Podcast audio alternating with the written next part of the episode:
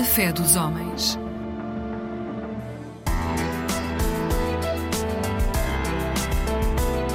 Mosaico Ecuménico, um programa do Conselho Português de Igrejas Cristãs.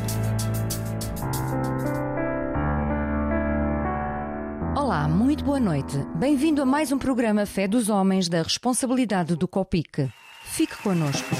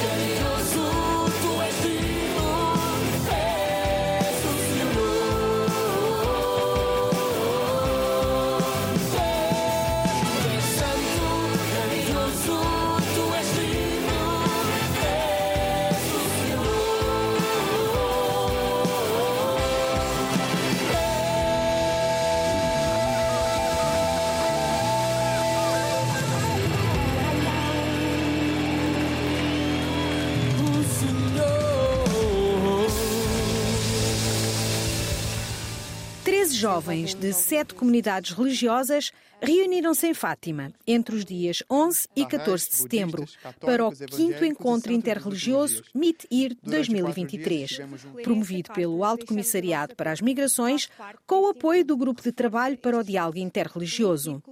O encontro contou com a participação da Secretária de Estado da Igualdade e Migrações, doutora Isabela Almeida Rodrigues, com quem falámos sobre a iniciativa, sobre a importância da formação para a diversidade religiosa e o valor constitucional da liberdade religiosa.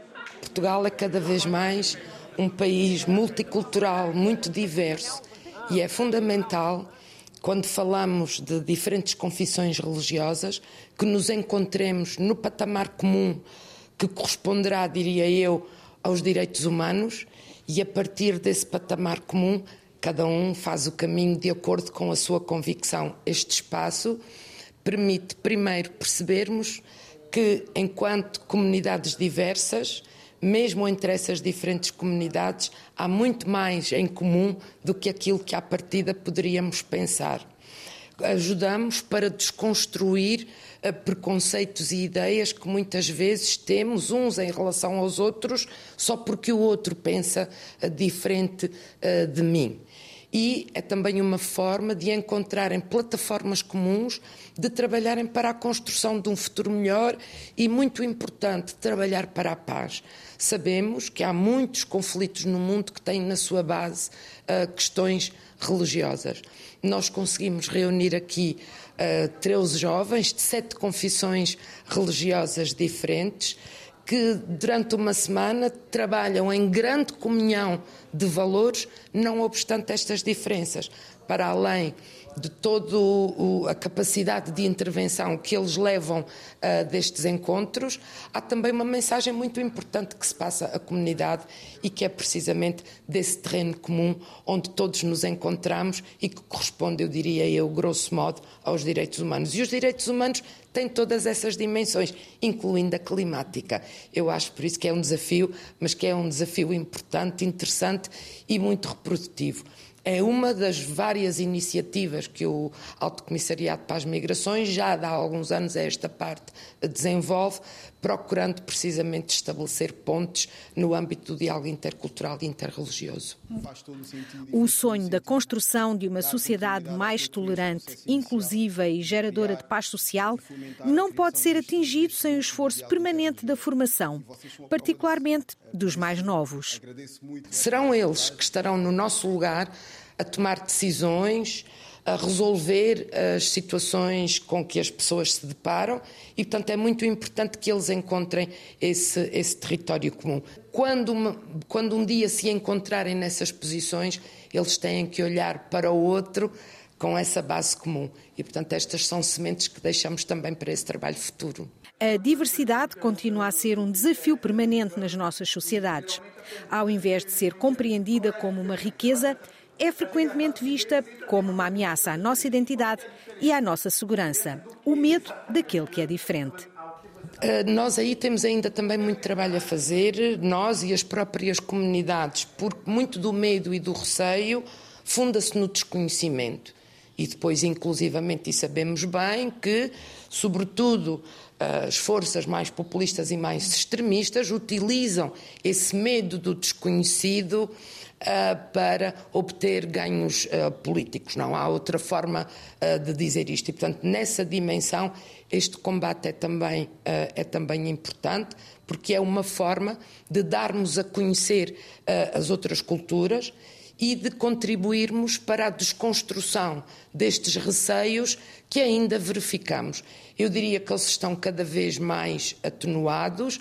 É óbvio que também os ciclos uh, difíceis que a Europa tem passado, porque nós tivemos uma crise das dívidas soberanas, nós tivemos depois uh, os impactos terríveis da Covid e vivemos agora uh, os impactos da guerra, particularmente nos efeitos que teve sobre o aumento do, do custo de vida e, de forma ainda mais particular, no aumento das taxas de juros.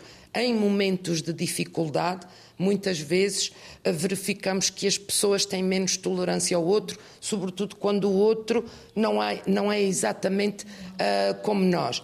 E daí que também nestes momentos é muito importante dar continuidade a este trabalho, porque as migrações e a diversidade são parte da história humana e continuarão a sê-lo, porque negar isto é negar uma dimensão fundamental da liberdade.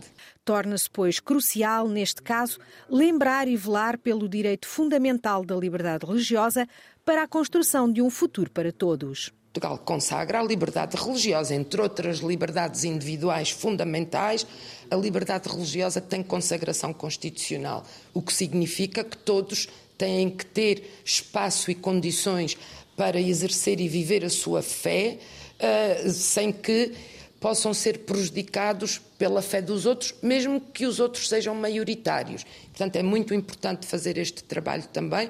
No fundo, procuramos construir pontes de diálogo, eh, mas o objetivo final é que possamos todos viver em comunidade, entendendo aquilo que eu referia no início. É muito mais o que temos em comum do que aquilo que nos afasta. E é a partir desse terreno comum que nós podemos construir um futuro que sirva a todas as pessoas. E é isso que é importante, é que ninguém fique de fora.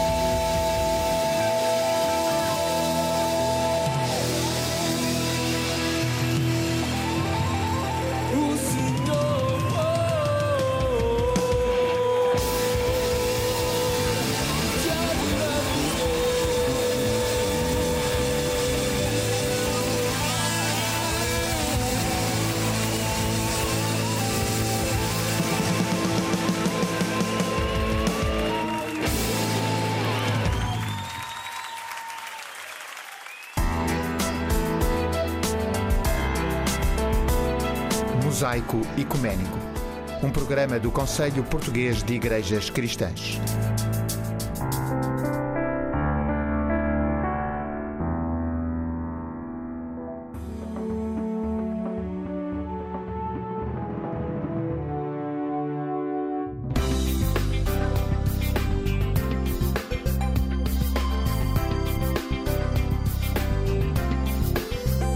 Eclésia Igreja Católica.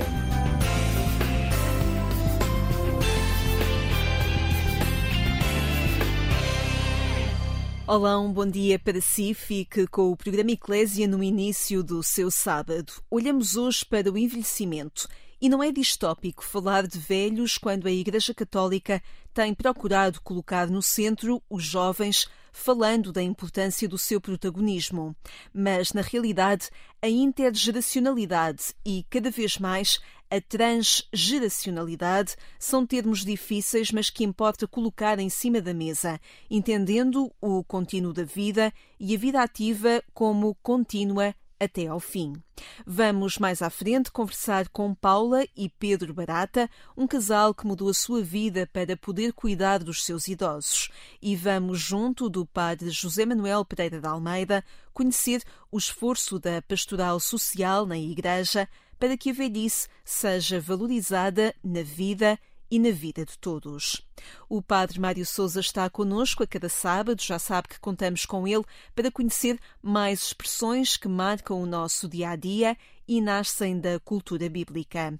Na véspera de encerrar a Assembleia Sinodal no Vaticano, contamos com a experiência da Diocese de Viana do Castelo, que está a promover um mini-sínodo no Colégio do Minho para promover a participação de toda a comunidade educativa.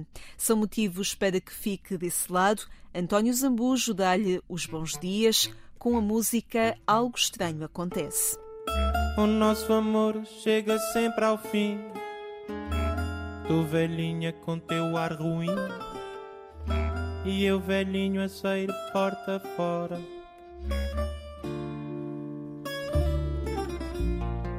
Mas de manhã algo estranho acontece. Tu gaiata vens da catequese E eu gaiato a correr da escola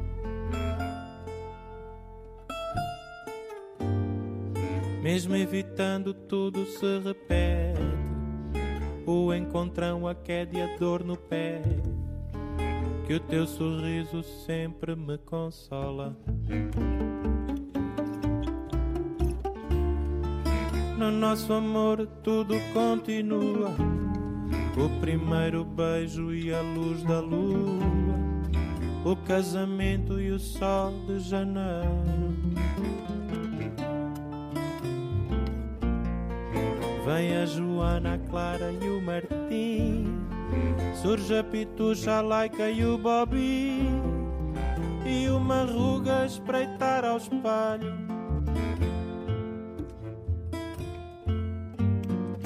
Com a artrite, a hérnia e a muleta Tu confundes o nome da neta. E eu não sei onde pus o dinheiro nosso amor chega sempre aqui. Ao instante de eu olhar para ti Com ar de cordeirinho penitente Mas nem te lembras bem o que é que eu fiz. E eu com isto também me esqueci. Mas contigo sinto-me contente Penduro sobretudo no cabide Visto pijama e junto-me a ti De sorriso meigo e atrevidamente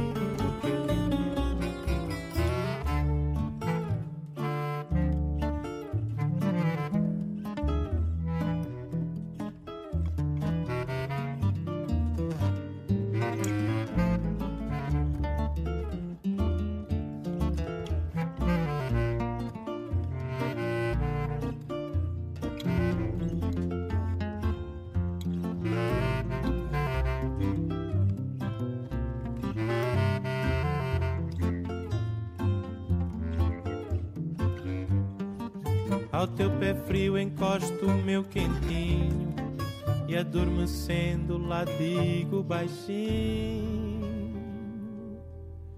Eu vivia tudo novamente Olá, um bom dia para si que se junta ao programa Eclésia nesta manhã de sábado. Se nos acompanha nas últimas semanas, tem notado a presença e o contributo do Padre Mário de Souza, presidente da Associação Bíblica Portuguesa, neste programa da Igreja Católica. Vamos com ele descobrir algumas expressões que fazem parte do nosso dia a dia e entram na nossa linguagem e acabam por nascer também da cultura bíblica. Tantas vezes não temos isso presente, mas assim acontece. O Padre Mário Souza ajuda-nos a entendê-las melhor. Bom dia, Padre Mário Souza. Vamos hoje falar sobre o que significa a paciência de Jó. Exato, paciência de Job. Em primeiro lugar, quem era Job? Job é uma personagem do Antigo Testamento, famosíssima, eh, que viveu no atual Iraque. E era um homem feliz, eh, rico, com uma família harmoniosa e, sobretudo, era um homem muito temente a Deus. E o livro de Job apresenta-nos então uma outra personagem, que é a personagem do diabo, que aposta que ele deixaria de amar a Deus conforme lhe fosse sendo tirado aquilo que tinha. Então, progressivamente, foi-lhe retirada a fortuna, depois os amigos, depois os parentes e, e, por fim, inclusivamente a própria saúde. Então, incitado pela mulher e pelos amigos uh, que restavam, aqueles que ficaram, porque os outros abalaram todos, uh, eles incitavam-no a amaldiçoar a Deus. E Jó, pelo contrário, tudo enfrentou com paciência, mantendo-se sempre fiel ao seu Senhor, com momentos de desânimo, mas com paciência no sentido de ter esperança. E no final, por isso, Deus recompensou Job pela sua fidelidade, duplicando-lhe tudo aquilo que ele perdera. E é precisamente daqui, desta paciência e desta coragem com que Job sofreu as contrariedades, que foram bastantes e muito pesadas, que vem esta expressão que ainda hoje se mantém na nossa, na nossa maneira de falar, que é uh, a paciência de Job. Quando se diz ele é paciente como Job, ou tem uma paciência de Job, de facto, refere-se a esta paciência extraordinária desta personagem muito bem, Padre Mário Souza, muito obrigada por a cada semana contarmos com o seu contributo. Hoje falámos sobre a paciência de Job. Na próxima semana vamos voltar a perceber uh, qual a gênese de algumas expressões que marcam a nossa linguagem cotidiana, a nossa linguagem do dia a dia e que vão de alguma forma beber à cultura bíblica que marca também a nossa vida e a nossa cultura todos os dias. Muitíssimo obrigada, Padre Mário Souza. Um bom dia. Obrigada. Num ano em que a juventude esteve no centro da ação pastoral da Igreja, com a Jornada Mundial da Juventude, Lisboa 2023, não esquecer o envelhecimento e valorizar esta fase da vida esteve também no centro de um encontro de pastoral social. Áreas como a saúde mental ou os cuidados paliativos, mas também a forma como as migrações impactam o envelhecimento, esteve em análise contando com a participação de agentes de pastoral social de quase todas as dioceses em Portugal. Pensamos mal a nossa vida quando pensamos em gavetas ou em cacifos separados. Estamos todos nesse processo e é bom que nos saibamos acompanhar no envelhecer e, e aprender com os, mai, com os nossos maiores, para utilizar a expressão espanhola, os mais idosos, com a sua sabedoria e sabermos estar presentes nesse, no cuidado necessário e no acompanhamento efetivo e afetivo. A intergeracionalidade é que nos pode salvar? Aqui já se propõe mesmo a transgeracionalidade, no sentido de que eh, é bom entendermos como um, um contínuo e não, como disse há bocadinho, em eh, etapas eh, separadas, em que aos 70 anos eu fico reformado e deixo de existir. É muito importante que também os mais idosos se possam levantar cada manhã com uma missão, com saber que alguém os espera, eh, saber que há uma razão para viver. E isso é que eh, nos permite viver melhor os anos que temos a mais para viver e é uma sorte que uh, as, nossas, as nossas gerações já têm, ao contrário dos nossos avós. Uh, no país em que nos encontramos, de facto, é um país com um peso grande de envelhecimento, como os países desenvolvidos da Europa, mas isso é uma coisa boa. Agora, depois só falta que nasçam mais pessoas, mas isso é outra questão. Mas estamos perante uma escravidão de uma vida ativa que relega e esquece todas as outras capacidades e todas as outras pessoas que não encaixam nessa organização diária da sociedade e, portanto, todos os outros que não encaixam nesta, nesta norma são dificuldades que a sociedade tende a, a, também a não querer assumir. Eh, embora fale das reformas, não é? Portanto, é uma intervenção mais eh, cosmética do que de fundo. Eh, de facto, era importante que também os mais idosos pudessem ser ativos na sua o envelhecimento ser ativo, o que não quer dizer que fosse uh, como o, as pessoas que têm 30 ou 40 anos, mas que não fosse agora vais, quer queiras, quer não queiras, vais ter que descansar. Até porque o descansar, para muitos, não têm condições para descansar. E, uh, e as reformas vão ser cada vez menos, porque a faixa dos tais ativos vão ser menos. Uh, já se sabe isto há muito tempo, e não se, eh, na Europa em geral e não se fazem reformas necessárias porque, dizia a professora Maria João Valente Rosa ontem, as pessoas, citando uh, um, uh, um, um, político europeu, porque se nós fizermos as reformas não temos a certeza que sejamos eleitos. O responsável pela pastoral social e da saúde na Igreja Católica em Portugal aponta a caminhos conjuntos que valorizem o contributo de todos. E apresentarem o envelhecimento não como uma fatalidade, mas como uma uh, boa experiência, possível agora cada vez mais, uh, e, uh, e, olhar para a nossa vida como o futuro que ainda temos para realizar e para concretizar, e em que nos devemos saber acompanhar da melhor maneira. Creio que sim, que as respostas concretas que ainda vão ser melhoradas, pois já são eh, motivos de a gente perceber que a coisa, a coisa vai.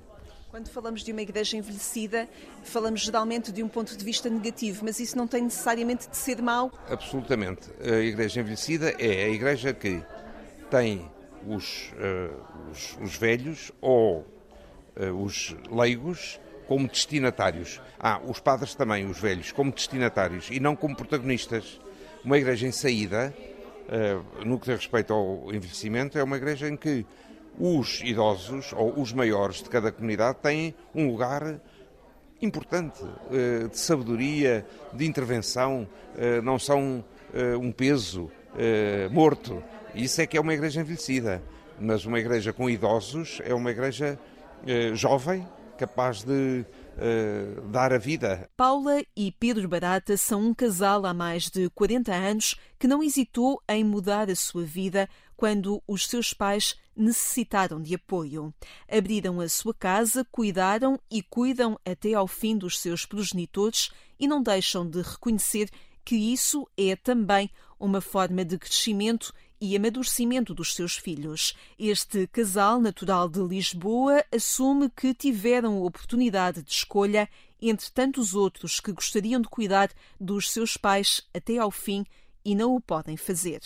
Ao programa Eclésia, Pedro e Paula contam a sua história. Somos oito irmãos, somos uma família muito grande. Eh, os meus pais também cuidaram dos meus avós. A minha, a minha, avó também faleceu em casa. Deus Nosso Senhor, de facto, não nos deu filhos biológicos, deu-nos dois bombons, dois filhos maravilhosos em que nos, tem presente, que nos presenteou para que cuidássemos deles. E, e, e sempre foi esta, esta missão que Deus peço nos deu, cuidar de alguém aconteceu que nós ficámos, enfim, na altura da, da, da nossa vida, eh, não foi fácil, devido ao estado da nação, tivemos que fechar a empresa e aí ficámos a olhar um para o outro, o que é que fazemos, o que é que não fazemos, e eu, eu e o Pedro optámos por isso. Foi quando eu fui parar então ao lar, cuidei eh, de várias pessoas eh, lá, vi a realidade boa e má, aprendi muito, foi talvez a minha escola para ainda que eu precisava se calhar para crescer nesse aspecto de cuidar do pai e, e, da, e, e da minha sogra e, daí, uh, entretanto, fui ainda cuidar de outra senhora uh, amorosa. A cúpula estava lá a Conceição, que veio para a minha casa, que foi também um, uma experiência maravilhosa, a família maravilhosa e depois os nossos filhos a crescerem nesta, ainda na, na adolescência, que também aprenderam, no fundo. Diferentes gerações a viverem na mesma casa. Nessa altura, quando os filhos são adolescentes e outras gerações vêm integrar a dinâmica e o dia a dia com necessidades diferentes, mas todos a viver no mesmo espaço. Exatamente, é, não, não foi fácil. É uma aprendizagem, de facto. É uma aprendizagem e, e todos estamos a aprender a a amar o outro como ele é. Quer dizer, veio de repente a avó, mas eh, já com uma, com uma certa demência. Entretanto, não dormia à noite, andava a passear pela casa fora. Como é que isto é possível? Depois, eh, depois isso resolveu-se, porque a minha sogra foi muito fácil. Foi só um comprimido e dorme até hoje a noite inteira, não houve problemas. Mas depois houve, de facto, os ciúmes do da Maria e do Miguel. Eles sentiram ciúmes de, de, de nós nos darmos mais ao, ao, aos nossos pais e, e eles sentiram-se nesse aspecto. Mas depois estivemos a conversar com eles, conversámos muito bem com eles, eles isso ficou resolvido. Isso foi muito bom e perceberam nessa, nessa, nessa idade que a, a, a, a velhice existe e, e, nós temos que cuidar dos nossos pais, assim como os nossos pais cuidaram de nós, nós temos que cuidar deles também. E, e, e, também eles dentro da igreja também uh, isso também foi mais fácil não é podiam estar afastados mas não dentro da igreja de facto uh, também isso também os ajudou a suportar tudo tudo, tudo foi mais tudo, fácil. Tudo foi mais fácil acabamos de alguma forma por esconder a velhice também do crescimento das crianças, da, do crescimento dos jovens e da sociedade que um, se organiza para uma visão ativa, participativa, plena, sempre saudável. A velhice está a ser escondida?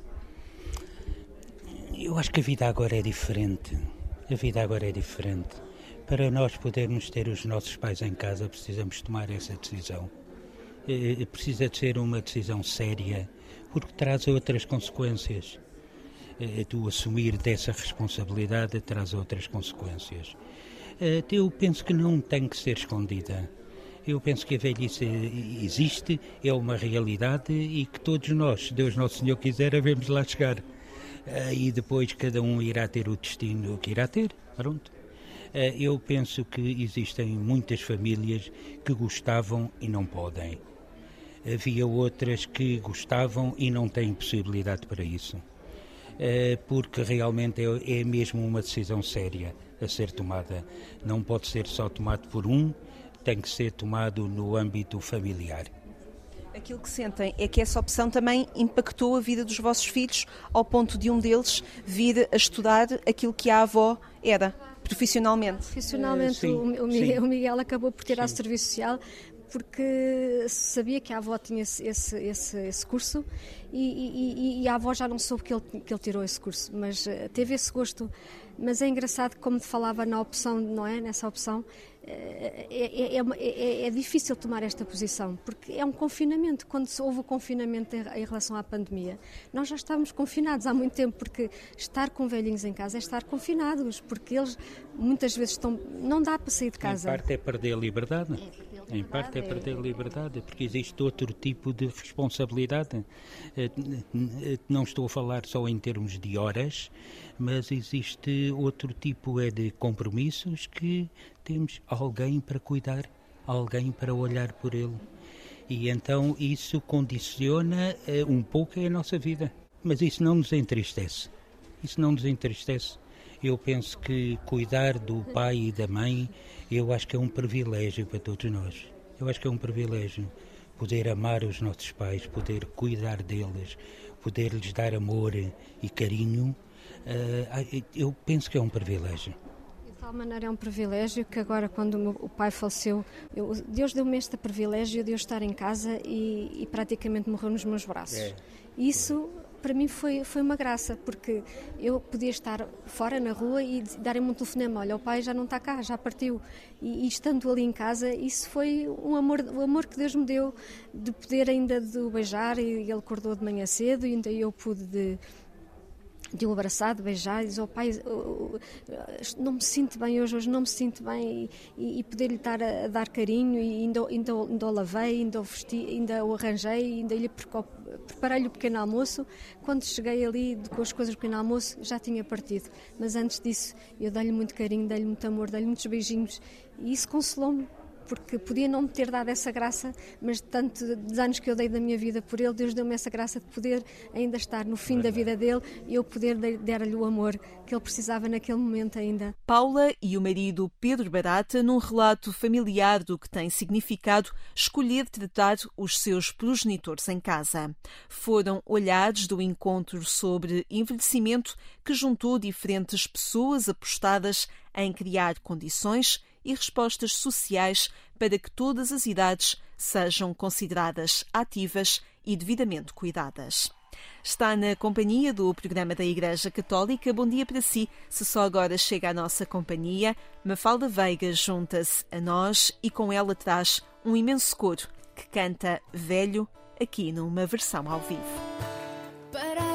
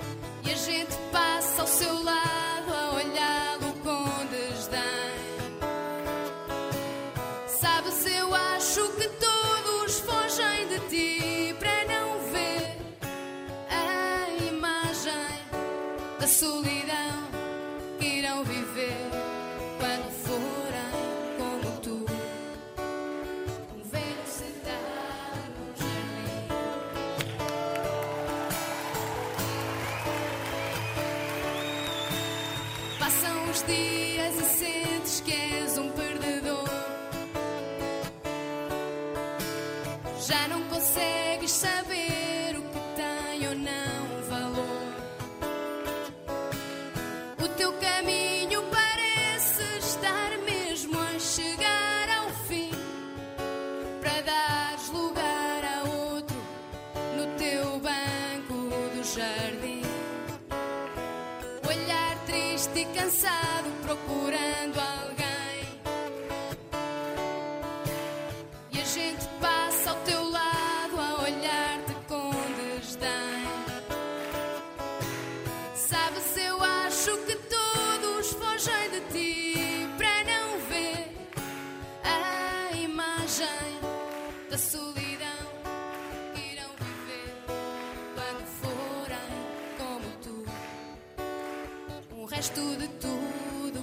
existiu quando forem como tu. Velho sentado no jardim.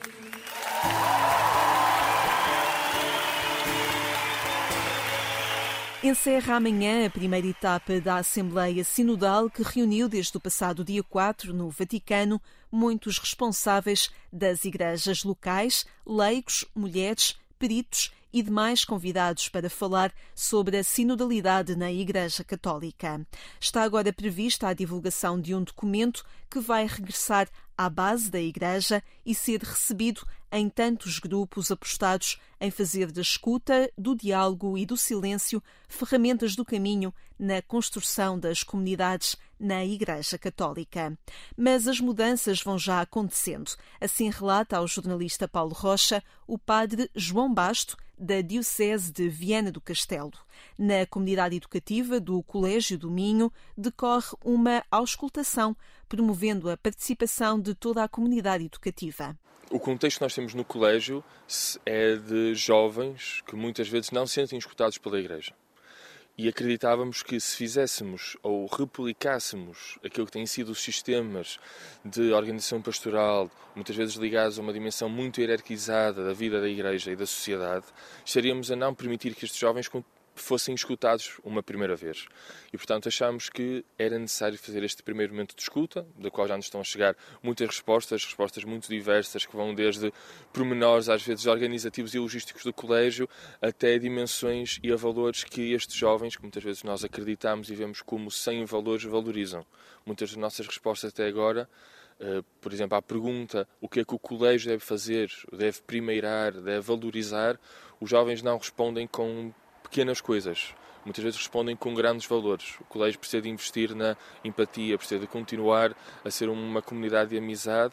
Isso mostra-nos como também os jovens valorizam esta dimensão de serem percebidos também de dentro e não unicamente como instrumentos e peões da nossa, da nossa atividade. E se quiséssemos uh, passar do colégio para o ambiente mais diocesano, uh, é essa atitude também que, que, que vê a percorrer a Diocese, a atitude de escuta, de fomentar uma presença religiosa não baseada só nos sacramentos e nem só na autoridade, diria, muito menos na autoridade, mas nessa proximidade com todos. Este ano o nosso plano pastoral tem como tema eh, Comunidade de Discípulos Missionários. E o Dom João tem insistido desde a sua chegada até à nossa Diocese, que coincidiu também com a entrada da dimensão sinodal na vida da Igreja de forma mais dura, e, ou pelo menos a sua redescoberta, a partir do, do magistério do Papa Francisco, o Dom João tem insistido talvez em três grandes pontos. Em primeiro lugar, a necessidade de que a Diocese tenha não só um Conselho Pastoral Diocesano, que foi reimplementado na Diocese o ano passado, e também que tenha uh, conselhos pastorais em cada paróquia ou em cada dimensão, organização pastoral possa ter um conselho pastoral. Portanto, essa dimensão da escuta tem sido assegurada e trabalhada a partir daí. Temos depois também outra dimensão importante no, no magistério de Dom João aqui na nossa diocese, tem sido a ministralidade. Começou na semana passada a formação eh, académica para os candidatos ao diaconado permanente, que já estamos, já estamos a, a começar e que já foram recebidos alguns candidatos, já para lá de uma dezena e próximos da, das duas dezenas. Também a formação para os catequistas instituídos. Estamos a começar esse papel, esse, esse, todo esse trabalho para que em breve possam ser instituídos. E estamos também a começar uma base de auscultação para aquilo que será o trabalho da Diocese até 2027, o ano em que comemora eh, 50 anos. Uma mudança cultural que está em curso, assim assinala o padre João Basto, da Diocese de Viena do Castelo. No portal de informação da Agência Eclésia encontra toda a informação relativa ao Sínodo dos Bispos, uma dinâmica lançada pelo Papa Francisco que quer chegar a todos, envolver todos, escutar todos, procurando caminhos para a Igreja no século XXI. Tempo agora para recebermos o Padre Manuel Barbosa com algumas mensagens que a liturgia deste fim de semana deixa aos cristãos. A liturgia da palavra do 30 domingo tempo comum diz-nos de forma clara que o amor está no centro da experiência cristã. Toda a revelação de Deus se resume no amor. Amor a Deus e amor aos irmãos. Os dois mandamentos não podem separar-se, são semelhantes. Mais dois mil anos de cristianismo criaram uma pesada herança de mandamentos, de leis, de preceitos, de proibições, de exigências, de opiniões, de pecados e de virtudes que arrastamos pesadamente pela história. Ao longo do caminho, misturamos tudo e perdemos a noção do que é verdadeiramente a essência que dá sentido à vida. Hoje gastamos tempo e energias a discutir certas questões que até são importantes, mas continuamos a ter dificuldade em discernir o essencial da proposta de Jesus. O Evangelho deste domingo põe as coisas de forma totalmente clara. Jesus diz ao doutor da lei aquilo que é essencial. Amarás o Senhor teu Deus com todo o teu coração, com toda a tua alma e com todo o teu espírito Amarás o teu próximo como a ti mesmo. O que é amar a Deus? Em Jesus e como Jesus, o amor a Deus passa antes mais pela escuta da Sua palavra, pelo acolhimento das Suas propostas e pela obediência total aos seus projetos, que são para mim próprio, para a Igreja, para a minha comunidade e para o mundo. Isso implica a escuta atenta das propostas de Deus mantendo um diálogo pessoal com ele, procurando refletir e interiorizar a sua palavra, tentando interpretar os sinais com que ele me interpela na vida de cada dia. Isso existe ter o coração centrado em Deus e ser uma testemunha profética que interpela o mundo, sem construir uma vida à margem de Deus ou contra Deus, nem me instalar num cantinho cômodo de renúncia ao compromisso com Deus e com o Reino. O que é amar os irmãos? Em Jesus e como Jesus, o amor aos irmãos passa por prestar atenção a cada homem ou mulher com quem me cruzo pelos caminhos da vida, por sentir-me solidário com as alegrias e sofrimentos de cada pessoa, por partilhar as ilusões e esperanças do meu próximo, por fazer da minha vida um dom total a todos. O mundo em que vivemos precisa de redescobrir o amor, a solidariedade, o serviço, a partilha, o dom da vida. O Evangelho deste domingo compromete-nos seriamente a sermos concretos no amor. E já agora, a primeira leitura do Êxodo está cheia de indicações muito precisas para que o amor ao próximo não fique no abstrato. Importa levá-la também para a vida desta semana, juntamente com a intuação do Salmo. Eu vos amo, Senhor, vós sois a minha força. Só no amor podemos servir o Deus vivo e verdadeiro, ressuscitado em Jesus, como afirma São Paulo na segunda leitura. Na página da internet da Conferência Episcopal Portuguesa e também no site dos Dionianos, pode recordar esta reflexão que a cada sábado o programa da Igreja Católica lhe traz. Ficamos hoje por aqui. Obrigada por ter estado conosco também neste sábado. Encontre-nos no portal de informação em agência.eclésia.pt ou então aguarde por nós aqui amanhã na Antena 1 Também pelas 6 horas, o Otávio Carmo vai dar-lhe os bons dias. Eu sou Lígia Silveira, tenha um excelente sábado. Até amanhã, se Deus quiser.